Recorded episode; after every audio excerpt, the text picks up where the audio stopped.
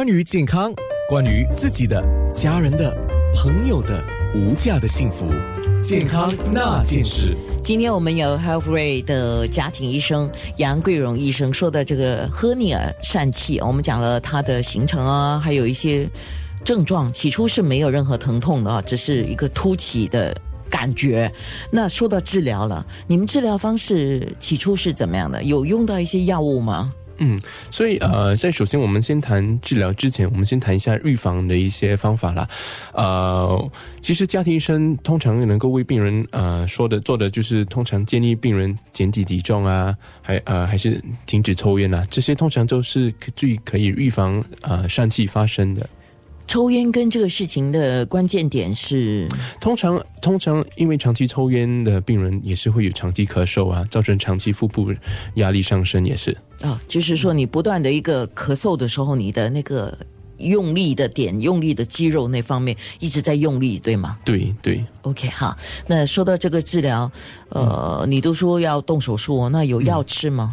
所以呃，疝疝气是没有药能够吃的。呃，最主要的方法其实是动手术。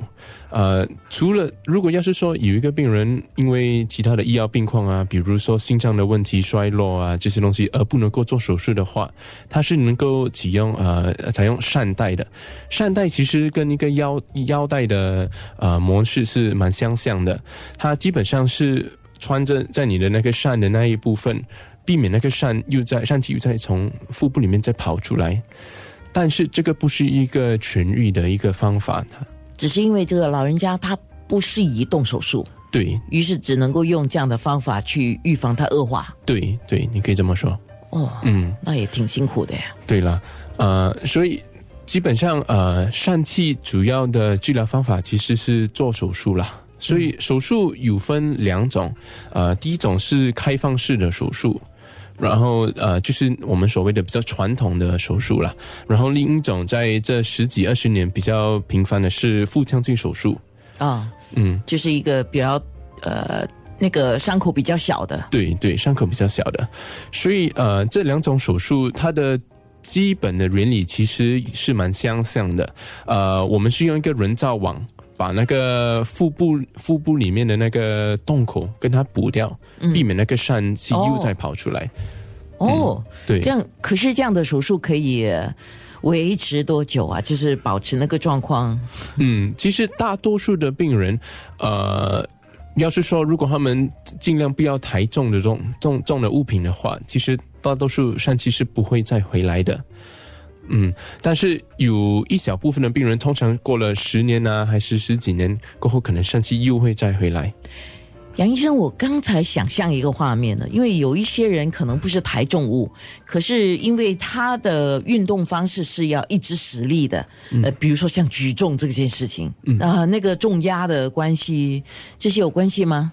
也是有关系，也是有关系。但是，呃，你能够避免的，就是说，如果要是说你的腹部的肌肉很强的话，还是能够抵押这些才重的东西的压力的。哦，我明白了，就是说你要锻炼你的一些肌肉群来保护你的器官。对对，哦，那甚至我们看过嘛，那有举重的，他们通常在腰那边都有带一个腰封，是来给一个支撑吧。呃，那个腰封其实最主要是支撑他的腰部，呃，但是其实很多时候这些台重的这些运动员，他们通常也是腹腹肌也是很强的，哦所以他们得到疝气的几率就比较少。哦，所以都是要有一些锻炼了。对，但是年纪大以后，有些人面对这个问题的几率就高了，是吗？对，因为通常呃年随着年纪的增长，呃腹部的腹腔的肌肉也变得比较弱。呃，所以就是导致疝气在年纪比较大的病人比较常见的原因。也就是说，一些肌肉流失也是会造成那个得到疝气的可能性提高了。对对，哦，你刚才提到的手术需要呃打麻醉剂的吧？嗯，所以大多数的这些，尤其是如果我们是谈开放式的话，它可以用局部麻醉还是全身麻醉呃做的。